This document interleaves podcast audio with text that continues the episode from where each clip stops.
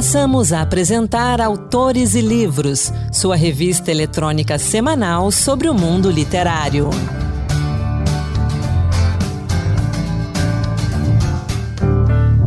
A partir de agora, Autores e Livros, a sua revista literária de toda semana. Sou Anderson Mendanha e aqui comigo, Ana Beatriz Santos. Ana, bem-vinda mais uma vez. Olá, Anderson. Olá, ouvintes da Rádio Senado e do Autores e Livros. A gente vai falar então, Ana, da visita que a gente fez à Bienal Internacional do Livro. O que, que você achou? Olha, Anderson, é, é muito bom voltar depois de um tempo tão grande de pandemia e de isolamento social a frequentar uma festa do livro, né? Foi uma coisa uh, muito bonita, né? Muito organizada e, e o calor de estar em contato com o leitor é muito bom, né? É maravilhoso. Eu adorei estar lá, aquele monte de livros, sabe? Você olha para um lado é livro, você olha para o outro é livro. Agora, o mais gostoso de, de, verdade, Ana, é de você poder conversar com os autores e poder conversar com as pessoas, sejam elas os lojistas, o pessoal dos estandes e as crianças.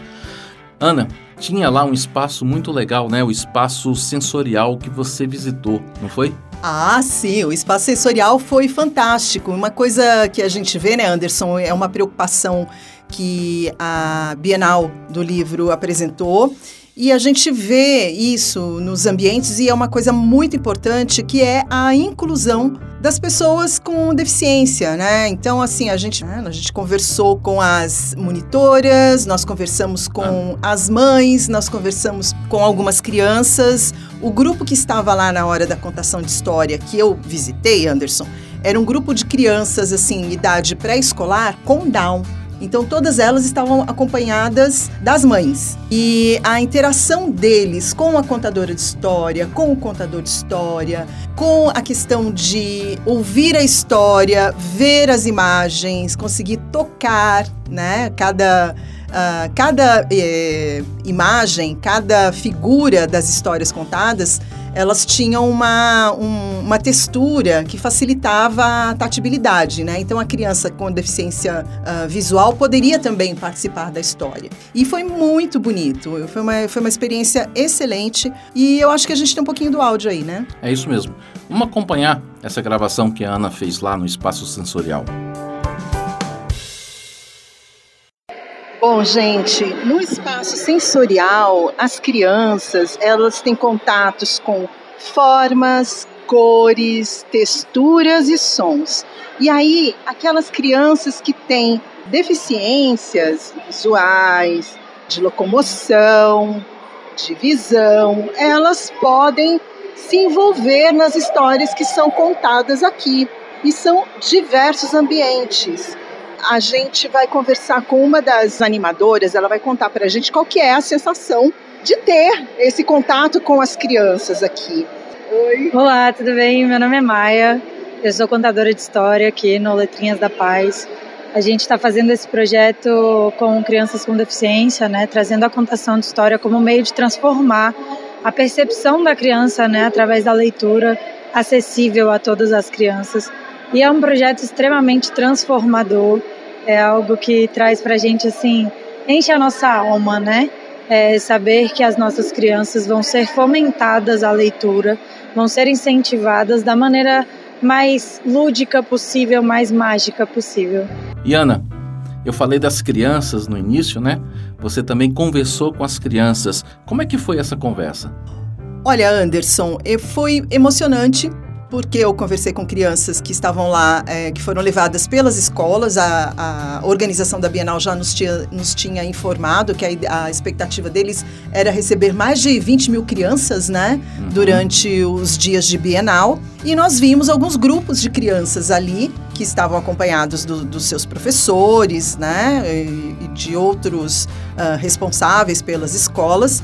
E a conversa fluiu de uma maneira muito legal, porque a gente às vezes uh, pensa num, num, num passeio feito com a escola, que a criança às vezes está lá ou por obrigação, ou, ou, que ela não tem um envolvimento uh, dinâmico e genuíno com a leitura. E assim, de uma certa forma, eu mordi a minha língua, porque eu conversei com, umas, com um pessoal muito legal.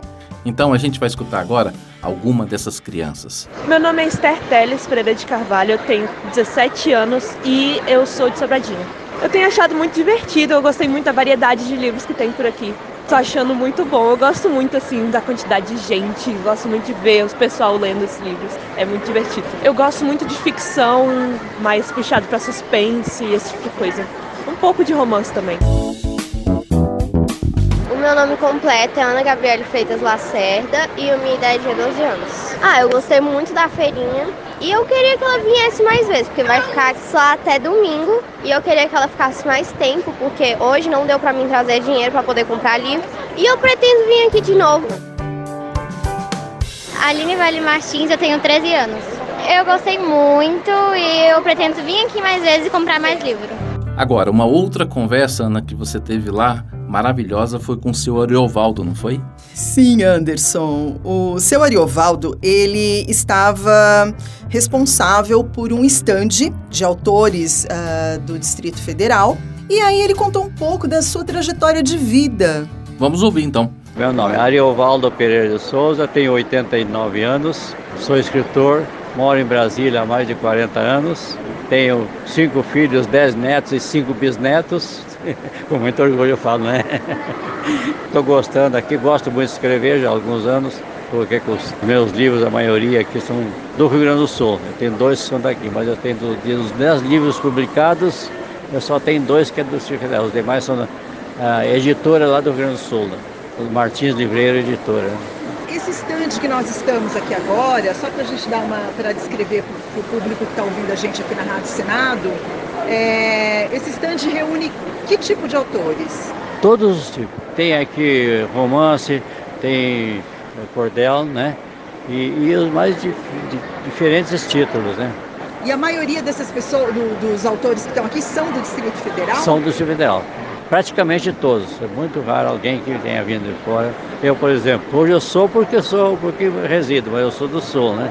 Mas esse movimento de escrever foi depois que veio para Brasília? Depois que veio para Brasília, exatamente. Eu comecei a escrever há uns 15 anos máximo. Eu estou com 89 anos e, e, comecei a escrever há menos de 20 anos. Uau! Né? Exatamente. Porque eu, eu me interessei mais pela atividade que eu tinha, inclusive a advocacia que eu advoguei por alguns anos.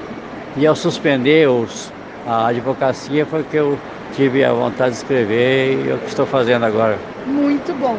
Me conta uma coisa, a gente ficou aí um tempão sem ter encontros, né, físicos das pessoas, assim, nessas feiras de livro, né, devido à pandemia, ao isolamento social. E qual é a sua opinião agora, né, desse, desse movimento que está aqui, você que está no stand? Eu acho que se veio muito a, a, contento porque essa atividade ficou paralisada por conta da pandemia há mais de dois anos, né?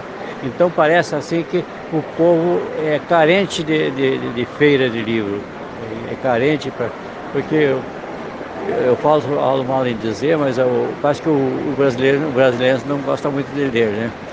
Então, pelo movimento, você sabe que eu frequento as feiras de livro no Rio Grande do Sul e é do, do primeiro dia ao último, quase que o, a, o ambiente é o mesmo. O pessoal nas feiras disputando o livro com o pai, com a mãe. Ah, pai, eu quero isso aqui. Não, filho, aquele lá. Quer dizer, então o povo puxa o brasa pro meu assado, né?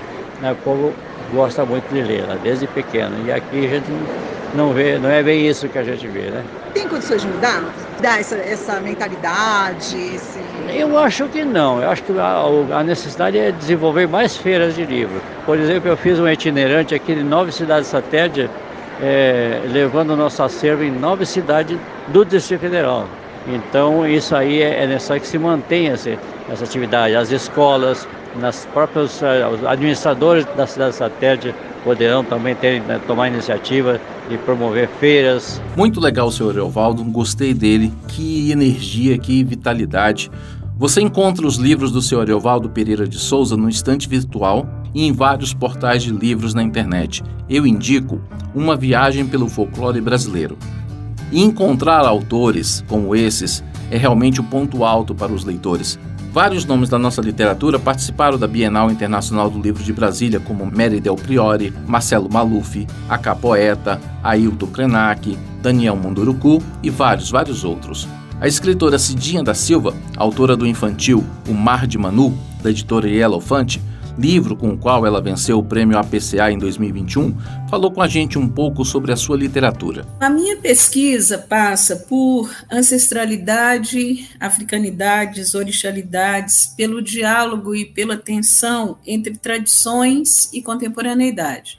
As tradições entendidas como africanas, afro-brasileiras, afro-indígenas e afrodiaspóricas. Essas são as águas que me nutrem, não é? E que estão presentes na minha poética. São textos ágeis, dinâmicos, isso dizem muitos críticos que leem meus textos, e eu o que posso dizer é que eu não costumo enrolar o leitor, não é uma prosa, eu sou prosadora, não é basicamente, eu sou prosadora e eu não enrolo o leitor, eu não fico enchendo linguiça, são textos mais econômicos, né, os textos que eu escrevo. Acho que isso as pessoas podem esperar da minha literatura. Os meus livros de crônicas, em especial, eles passam por diversos aspectos da vida, a política, as artes, o futebol, as relações humanas, as relações institucionais, as africanidades, o racismo, as desigualdades raciais são temas muito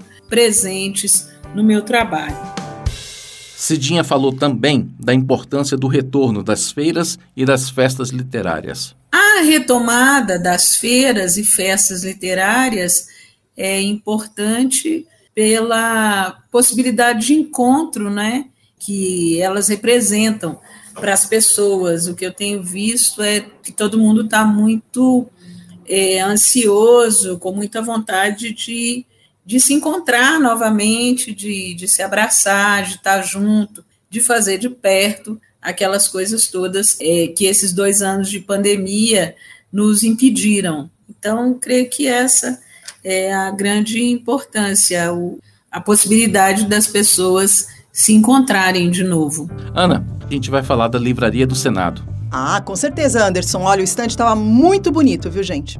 A Livraria do Senado estava presente na Bienal e estava um stand maravilhoso, não era? Sim, o stand era muito grande, Anderson. O pessoal, os nossos colegas que estão lá fazendo atendimento ao público são pessoas assim extremamente atenciosas e conhecem muito sobre editoração, sobre livros, sobre literatura.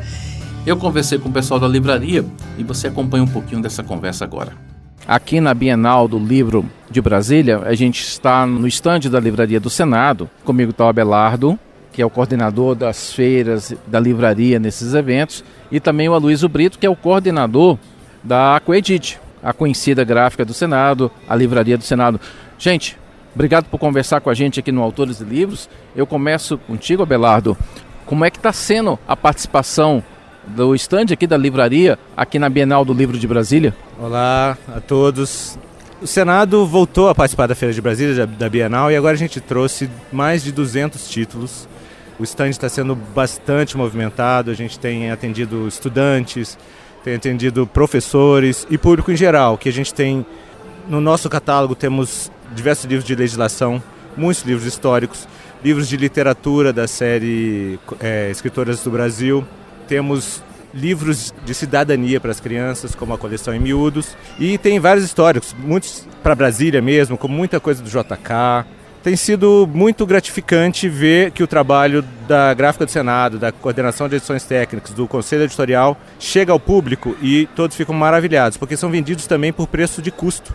Então é um valor muito baixo, as pessoas ficam até impressionadas, olhando em volta nas outras bancas, ficam impressionados com os valores dos nossos, dos nossos livros. A Constituição é sempre a campeã de vendas, né? Mas o que mais está vendendo muito bem também nessa edição aqui da feira? Além da Constituição, tem saído muito o livro A Infanta Carlota Joaquina, que é o nono volume da coleção Escritoras do Brasil. A reboque dele, todos os livros da coleção também estão saindo bastante. O Senado já é famoso pelos livros de história, que normalmente não são é, publicados por outras editoras, por questões até é, financeiras mesmo e, e o Senado resgata esses livros. Aloysio, o trabalho da Livraria do Senado, da Coedite em geral, sempre é maravilhoso. E a gente tem visto um crescimento nesse trabalho nos últimos anos. Fala um pouquinho como tem sido esse trabalho de vocês e o que, que vem aí pela frente. Bom, quanto ao trabalho da gráfica, a gráfica imprime a história do Brasil há 58 anos. E assim tem sido e assim será enquanto existir, que espero que dure muito. As edições técnicas, nos últimos anos, nós focamos na ideia de que fazemos um trabalho social em nome do Senado. E para isso desenvolvemos a área de multimídia e temos levado esse trabalho de divulgação do trabalho da Coedite, que são livros de legislação, livros autorais, livros de história do Brasil, ciência política, levado ele a todos os rincões desse país. Então, o trabalho de crescimento é um trabalho pela visão de divulgar uma ação social do Senado, que é imprimir livros de legislação e livros de história, como falei. É um orgulho para o Senado, é um orgulho para a Coedite poder levar todas as nossas publicações à população brasileira. Outra coisa muito interessante é essa participação em feiras, né? Que tem crescido. A gente teve a pandemia no meio do caminho, que atrapalhou ali o planejamento, mas há uma previsão de uma participação é, intensa para 2023, né? Você pode falar um pouquinho disso para a gente? A direção da casa, através da nossa diretora Ilana, tem orientado, junto com a primeira secretaria, que participemos do maior número de feiras possíveis. Temos ainda pela frente Salvador, Porto Alegre. Já fizemos Belo Horizonte, Joinville, Belém e a pretensão para o ano que vem é talvez girar em torno de umas 10 feiras que devemos participar. Para a gente encerrar então, Abelardo, deixa o recado aí para quem acompanha a gente de poder participar dessas próximas feiras, né? Porto Alegre, Salvador e também de poder visitar o site da Livraria do Senado. O endereço é livraria.senado.leg.br, leg.br. Todos os livros têm download gratuito, a grande maioria dos livros tem download gratuito e todos são com preço de custo e frete grátis para o Brasil inteiro. Quem estiver em Porto Alegre de 28 de outubro a 15 de novembro pode visitar também o stand da Livraria do Senado na Feira do Livro de Porto Alegre, na Praça da Alfândega. É uma feira ao ar livre, entrada gratuita, acesso livre e é sempre muito tradicional. O stand do Senado é sempre o maior da feira, um ponto de encontro de muita gente. Em Salvador vai voltar a ser realizada a Bienal do Livro Bahia, que se eu não me engano é desde 2014 que não é realizada e está com uma divulgação incrível, um trabalho de divulgação muito bem feito. Vai ser um, um evento enorme. Vai ser de 10 a 15 de novembro no Centro de Convenções de Salvador. E além disso, nós temos também a rede social da, da Livraria do Senado no Instagram, que é arroba Livraria do Senado. Todas as pessoas podem entrar em contato com a gente, seguir, ficar sabendo de todos os lançamentos da, da Livraria do Senado. Às vezes tem algumas promoções que a gente faz com sorteios de brindes que não são vendáveis, como por exemplo a, uma réplica da Lei Áurea. A gente já está bolando alguma coisa de novo para isso. Tem sempre muita procura. E conversamos também com a Suzy Souza sobre a organização da Bienal Internacional do Livro de Brasília. Suzy, o evento está maravilhoso, mas conta pra gente, deve ter dado um trabalho danado, não foi? Olá, Anderson, tudo bem? Obrigada por você estar aqui com a gente. É, a Bienal Internacional do Livro de Brasília, com toda certeza, para a gente é um desafio muito grande fazer nesse período, fora que a gente está aí retomando o projeto após dois longos anos é, parados por conta da Covid. Mas, de todo modo, é um projeto delicioso de fazer, é um projeto que fomenta bastante a cultura da cidade, nos posiciona dentro de um calendário nacional também de projetos literários, e para a gente é um gosto fazer. 400 mil títulos, diversos estandes, muita atração cultural, muitos autores. O que, que você destaca desse evento? Anderson, a Bienal ela tem hoje seis eixos temáticos, onde a gente agrupa as nossas atividades. O nosso tema central é a transformação, acontece aqui, que tem por finalidade discutir ações e a transformação que a gente quer para o futuro, principalmente essa transformação que a literatura pode nos proporcionar dentro da, das suas vertentes. Então, os nossos eixos temáticos são autores, criança, HQ, palco musical. Bom, dos que eu destaco, eu destaco sempre os autores, que é esse encontro entre o escritor e o leitor, e que sempre favorece favorece as vendas do nosso mercado literário. Por fim, a gente vê, principalmente nos dias de semana, as crianças. Elas vêm com toda aquela alegria, com toda aquela emoção de poder participar. Que impacto você vê um evento como esses na vida das crianças e principalmente no hábito da leitura? Anderson, a Bienal ela tem esse objetivo de fomentar e de criar, claro, esse elo entre a literatura e o jovem, é, que é nosso nosso futuro de todo modo, né? Então a Bienal ela democratiza muito esse acesso, não só nos finais de semana, que a criança vem com o pai, né, com, com a família, mas principalmente na visitação escolar, que a gente está tendo agora desde ontem, vai até o, a quinta-feira, até o dia 27.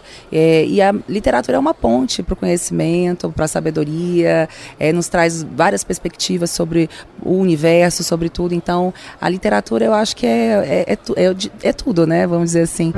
Ana, que festa maravilhosa. Vou repetir maravilhosa. Eu adorei participar novamente de uma Bienal do Livro, adorei ver toda aquela movimentação. Eu adoro ver as crianças com livros nas mãos, né, participando, acompanhando, comprando, levando para casa. Ana, obrigado. Obrigado por você ter ido comigo, por a gente ter vivido essa experiência lá na Bienal e deixo com você aí a sua despedida para os nossos ouvintes. Olha, Anderson, é, foi realmente extremamente emocionante. Eu digo isso assim. Uh, devido à pandemia, né? Eu acho que a pandemia impactou a gente fortemente, impactou uh, a questão uh, dos livros de uma maneira, a literatura de uma maneira muito forte, porque as pessoas, ao estarem isoladas, elas encontraram nos livros grandes companheiros, né? E elas se tornaram íntimas dos autores. Mas, ao mesmo tempo, o isolamento social evitou, né? Que que a gente fizesse aquele contato é, pessoa a pessoa, né? Que nós fôssemos conhecer essas pessoas. Então eu acredito que essa retomada foi extremamente emocionante. E eu gostei muito mesmo, gostei muito da qualidade do que a gente viu, gostei da, da oferta né, e da organização do evento. Então a gente agradece aí todo mundo que nos recebeu lá e todos vocês, né, que participaram dessa nossa visita, dessa nossa interação e também é, a todo mundo que visitou lá, né, Anderson, os autores, as editoras. Eu acho que tá de parabéns. Então nosso obrigado à organização do evento da Bienal. Nosso obrigado também ao Josevaldo Souza e a Cristiane Melo pelos trabalhos técnicos de hoje. A gente volta na semana que vem, ainda falando da Bienal Internacional do Livro de Brasília. A gente conversou com o Acá Poeta, autor de O Livro dos Ressignificados, Coração Granada e Para Ressignificar um Grande Amor. A gente encerra o programa de hoje com Marluce Ribeiro e o Encantos Diversos. Até a próxima. Um grande abraço e boa leitura. Tchau, tchau. Encantos Diversos Poemas que tocam. Olá, 31 de outubro é o Dia Nacional da Poesia. Por isso, Encantos de Versos traz para você metapoemas escritos por Mário Quintana, Fernando Pessoa e Olavo Bilac. O poeta gaúcho Mário Quintana, que viveu de 1906 a 1994, ao definir o produto de seu fazer poético, valeu-se de interessante metáfora é o que você percebe nos versos de Os Poemas, publicados no livro Esconderijos do Tempo. Os poemas são pássaros que chegam não se sabe de onde e pousam no livro que lês. Quando fechas o livro, eles alçam voo como de um alçapão. Eles não têm pouso nem porto. Alimentam-se um instante em cada par de mãos e partem. E olhas então essas tuas mãos vazias, no maravilhado espanto de saberes que o alimento deles já estava em ti. Fernando Pessoa, notável poeta português que viveu de 1888 a 1935, também se inspirou no próprio ofício ao compor Autopsicografia, poema que faz parte da obra Cancioneiro. Poeta é um fingidor, Finge tão completamente que chega a fingir que é dor, a dor que deveras sente. E os que leem o que escreve, na dor lida, sentem bem, não as duas que ele teve, mas só que eles não têm. E assim nas calhas de roda gira, a entreter a razão, esse comboio de corda que se chama coração. Outro exemplo de metapoesia são os famosos versos de Olavo Bilac, intitulados A um Poeta, publicados em 1919 na obra póstuma denominada Tarde. Bilac, que viveu de 1865 a 1918, foi um dos expoentes do parnasianismo no Brasil. Longe do estéreo turbilhão da rua, Beneditino escreve.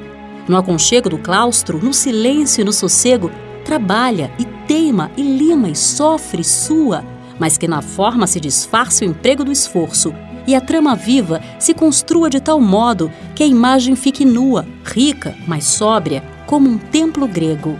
Não se mostre na fábrica o suplício do mestre e, natural, o efeito agrade, sem lembrar os andaimes do edifício, porque a beleza, gêmea da verdade, arte pura, inimiga do artifício, é a força e a graça na simplicidade. Aproveitando o enlevo do tema de hoje, deixo você com Chico César interpretando Estado de Poesia. Para viver em estado de poesia, me entranharia nestes sertões de você.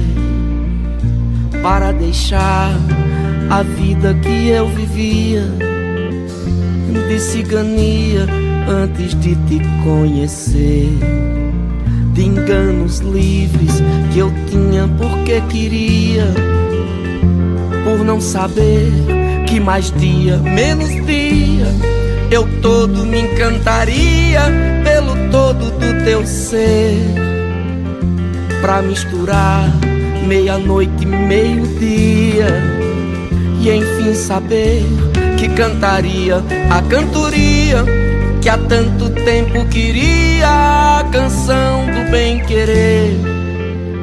É belo vez o amor sem anestesia.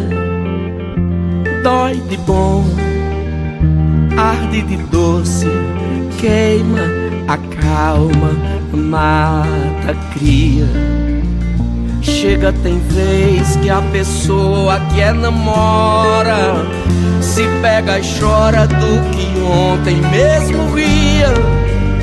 Chega, tem hora que ri de dentro pra fora, não fica nem vai embora, é o estado de poesia.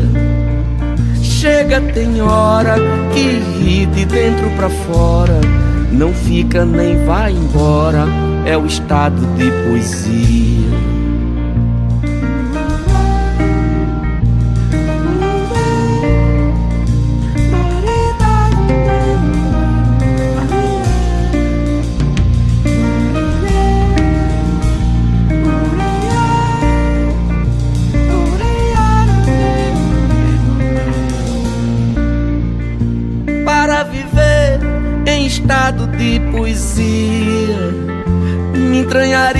Nestes sertões de você para deixar a vida que eu vivia de cigania antes de te conhecer. Acabamos de apresentar Autores e Livros, sua revista eletrônica sobre o mundo literário.